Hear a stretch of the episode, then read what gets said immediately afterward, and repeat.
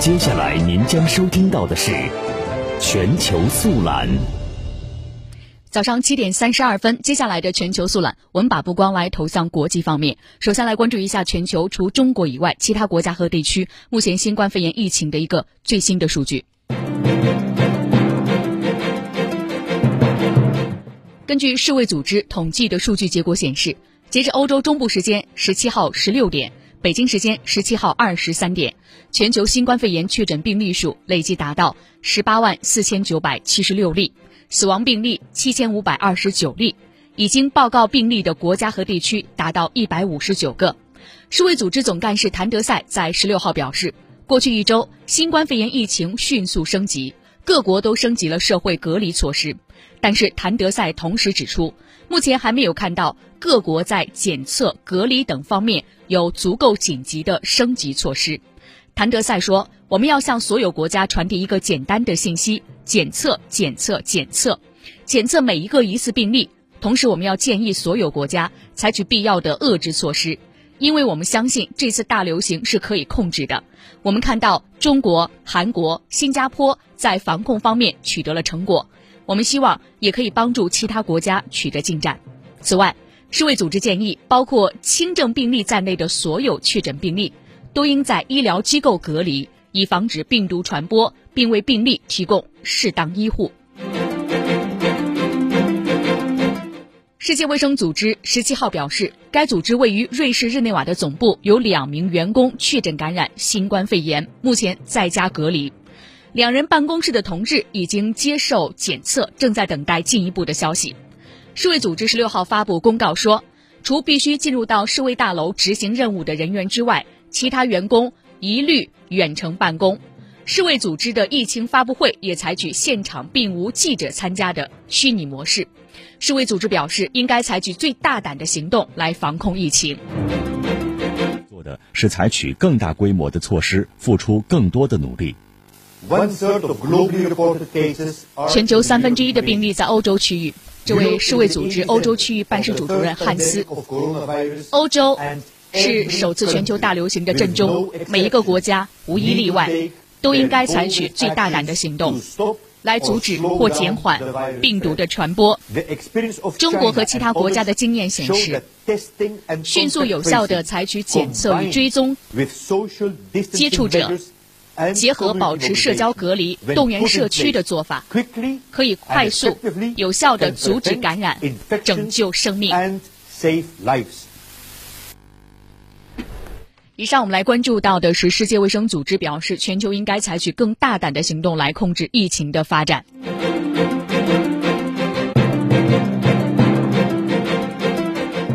我们接下来的时间来看一下其他国家的数字。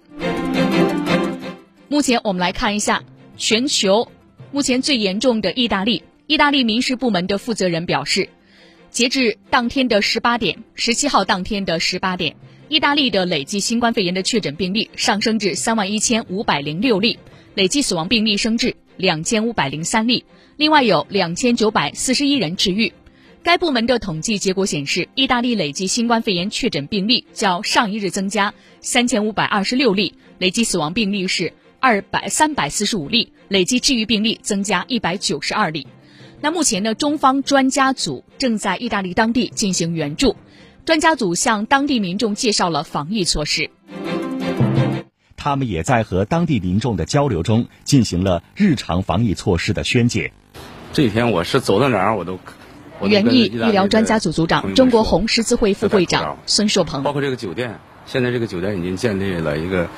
二十四小时的测体温的制度，建立了消毒的制度。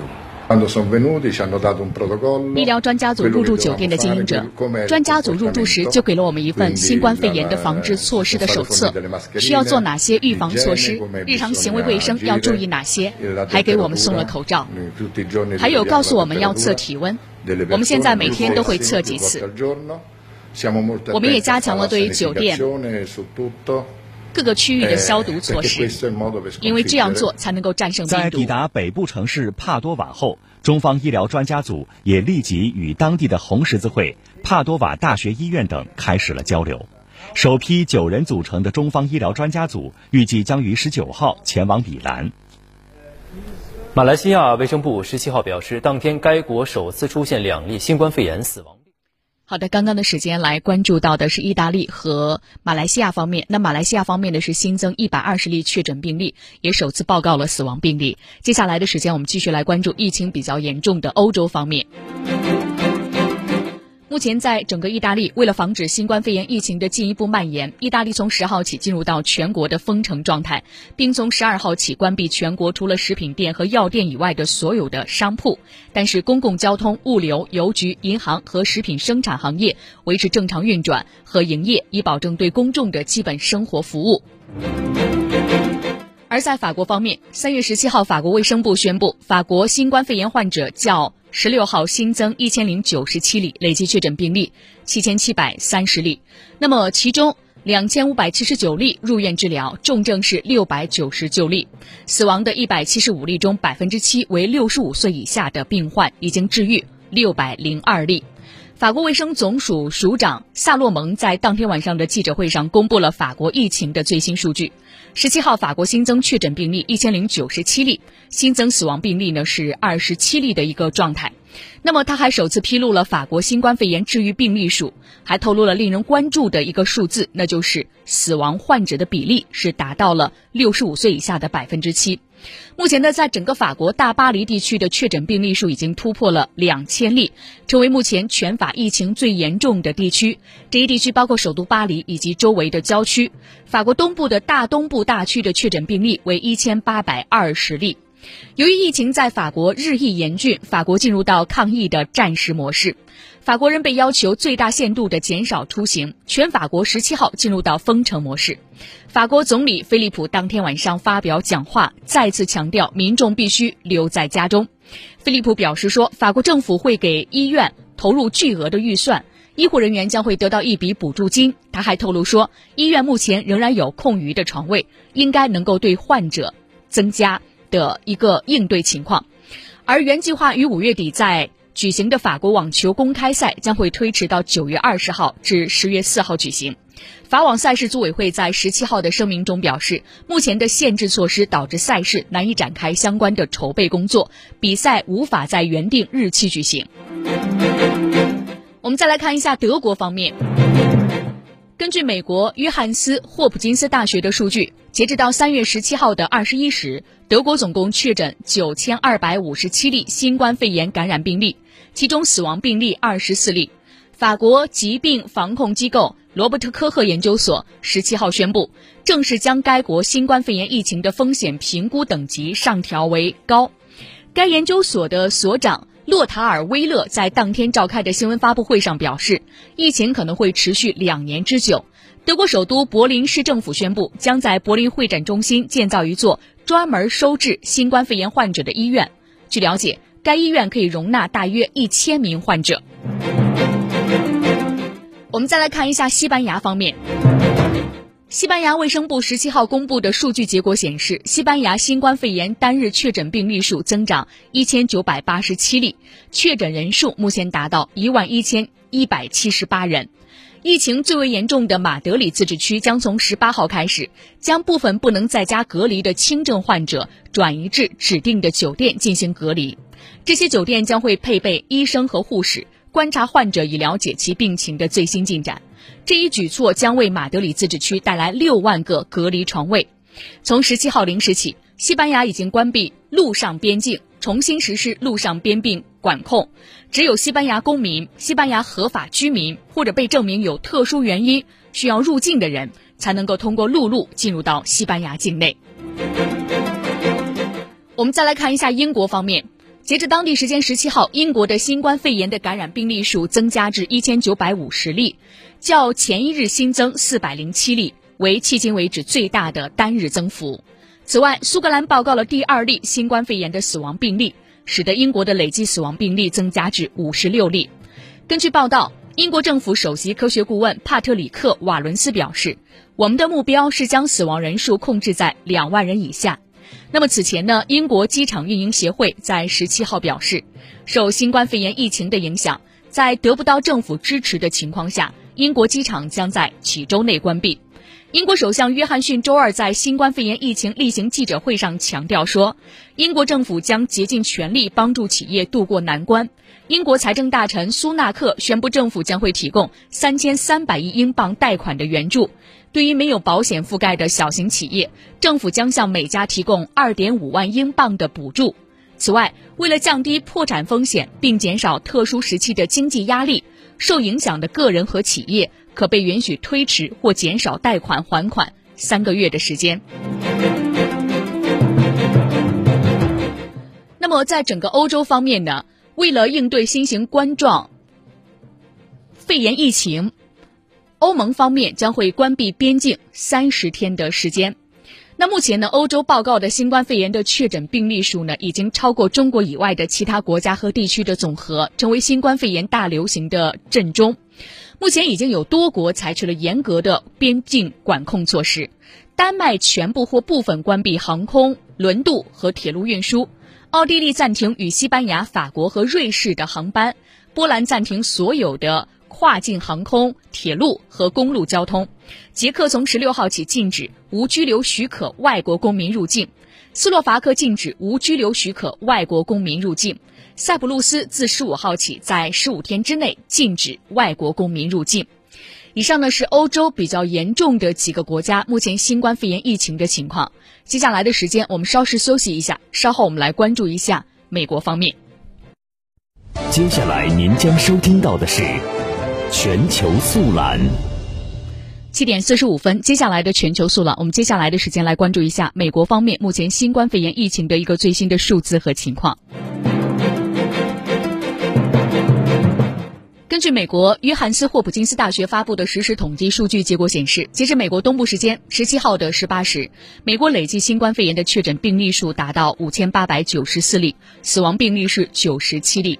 美国联邦政府和各州政府宣布出台一系列更加严格的防控措施，防止新冠肺炎疫情的进一步蔓延。美国总统特朗普十七号在白宫的发布会上宣布，除了美国食品和药物管理局许可的检测方式之外，所有的州政府可以批准研发和使用新冠病毒检测设备，以提高新冠病毒的检测量。此外，美国将进一步扩展远程医疗服务。有联邦医疗保险的居民可以通过电话或视频连线远程就医，不需要支付额外费用。各州也被授权可以为患者提供远程医疗服务。美国副总统彭斯在发布会上表示，已经要求建筑企业为各地医院捐赠企业储备的工业级 N95 口罩，并且呢，在此期间不得继续订购工业级口罩，以优先满足医护人员的需求。美国白宫十六号以总统的名义发布了一份指南，建议公众采取一系列措施以应对新冠肺炎疫情，包括尽可能在家办公或者学习，避免十人以上的聚会，避免到酒吧、餐厅或美食广场就餐，避免随意出行、购物或社交活动，不要前往疗养院、养老院，除非是为提供重要帮助。而截至目前呢，美国三十七个州的公立学校宣布停课。纽约、洛杉矶、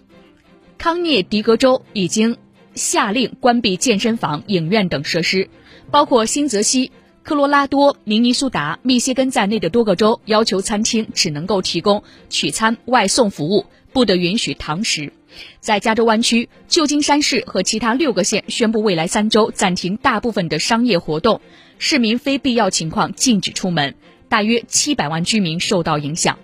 为了防止新冠病毒的传播，美国俄亥俄州十六号晚上下令关闭该州的投票站，推迟原定十七号举行的二零二零年美国总统选举俄亥俄州预选。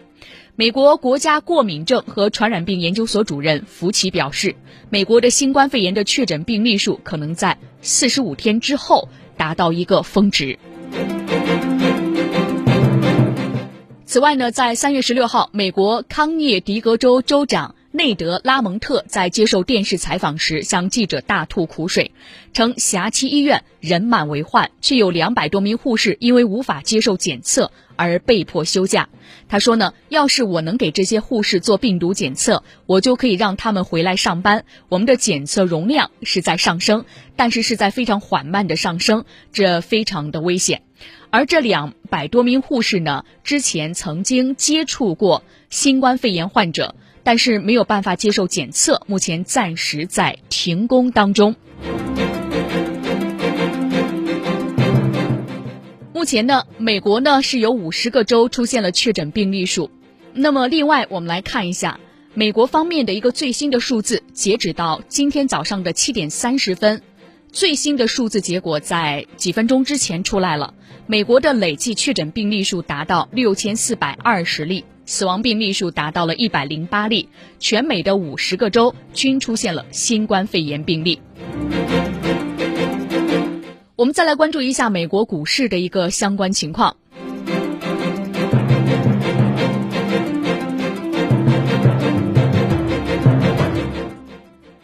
美股周二呢是在震荡中最终收高，道指呢是涨超了一千点。市场目前仍然在关注全球决策者的应对疫情措施。美国财长姆努钦称将推出大约一万亿美元的经济刺激计划。纽约联储联储本周将每天通过隔夜回购操作提供一万亿美元。那么欧盟呢？刚刚我们说过将会禁止非欧盟公民入境。在周二的时候，截止收盘，道指收盘上涨一千零四十八点七九点，涨幅为百分之五点一九，报收两万一千二百三十七点三一点；纳指上涨四百三十点一九点，涨幅百分之六点二三，报收七千三百三十四点七八点；标普五百指数上涨一百四十三点零六点，涨幅为百分之六，报收两千五百二十九点一九点。呃，除此之外，我们来看到呢，全球的黄金价格在周二收高百分之二点六，黄金期货价格周二是录得六个交易日以来的首日上涨，截止收盘呢是收于每盎司三十呃收于每盎司一千五百二十五点八零美元，上涨是三十九点九零美元，涨幅为百分之二点六。而在美国方面，由于美国总统特朗普政府希望和冠状病毒大流行的经济影响做斗争，所以美国白宫正在寻求一项价值从八千五百亿美元到超过一万亿美元的刺激方案。官员表示，其中两千五百亿美元专门用于直接向美国人发放款项。以上我们来关注到的是美国方面，接下来的时间我们把目光来返回到亚洲。亚洲方面，我们首先来看到的是菲律宾。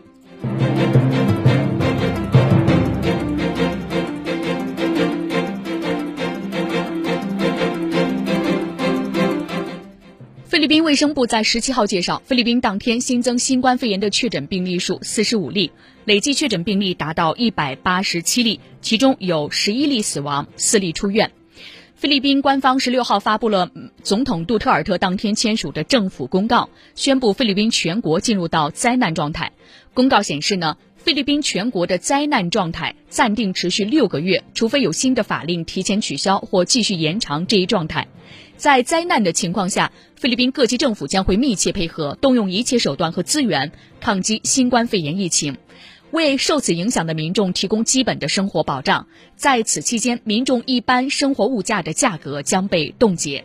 杜特尔特还在公告当中要求全国执法力量和军事力量在必要时出动，以维持社会安定和秩序。杜特尔特十六号晚上通过电视讲话宣布，政府将在首都马尼拉所在的吕宋岛上执行更为严格的措施，包括居家隔离、公交暂停运营。食品和生活必需品的供应将受到管制等等，这个政策从十九号的零十七号的零时起已经正式生效，目前暂定到四月十二号结束。为了应对疫情、保障生产，菲律宾政府的经济团队在十六号发表声明称，将紧急拨款二百七十一亿菲律宾比索，大约合五点二三亿美元，用于相关部门抗疫以及对受疫情严重影响的领域予以支持，并且视情况追加拨款。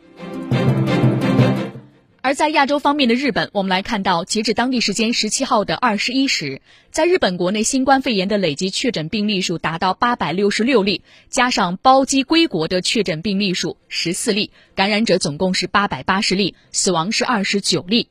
十七号开始，国际奥委会将陆续和国际单项体育联合会、国家地区奥委会和运动员代表等利益相关方召开电话会，讨论东京奥运会筹办和备战事宜。据了解，目前各方仍然按照东京奥运会如期举办的想法安排筹备工作。而东京奥组委在十七号宣布，为应对新冠肺炎疫情的影响，日本境内的福岛、立木、群马三县的奥运火炬传递活动将以无观众的方式进行，还将采取措施避免人员沿途密集围观。韩国方面，当地时间十七号，韩国政府宣布将韩国所有中小学以及幼儿园等的开学时间再度推迟两周时间，至四月六号。当地时间十七号，泰国总理巴育宣布，将于三月十八号到三十一号关闭曼谷以及周边地区的所有学校、体育场馆和娱乐场所。登录九一八正在直播，正在打开广播，了解世界，欢迎继续收听，欢迎继续收听。以上的时间，我们来关注到的是全球的一些国家和地区目前新冠肺炎疫情的情况。而在非洲呢，我们来看到非洲疾控中心三月十七号在社交媒体上发布的数据结果显示，截至东部非洲时间十七号的十七点三十分，北京时间十七号二十二点三十分，非洲已经有超过一半的国家报告了新冠肺炎的确诊病例数达到三十国，那么总数呢为四百五十七例，这是非洲方面的一个情况。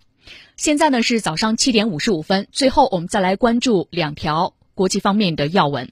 接下来您将收听到的是全球速览。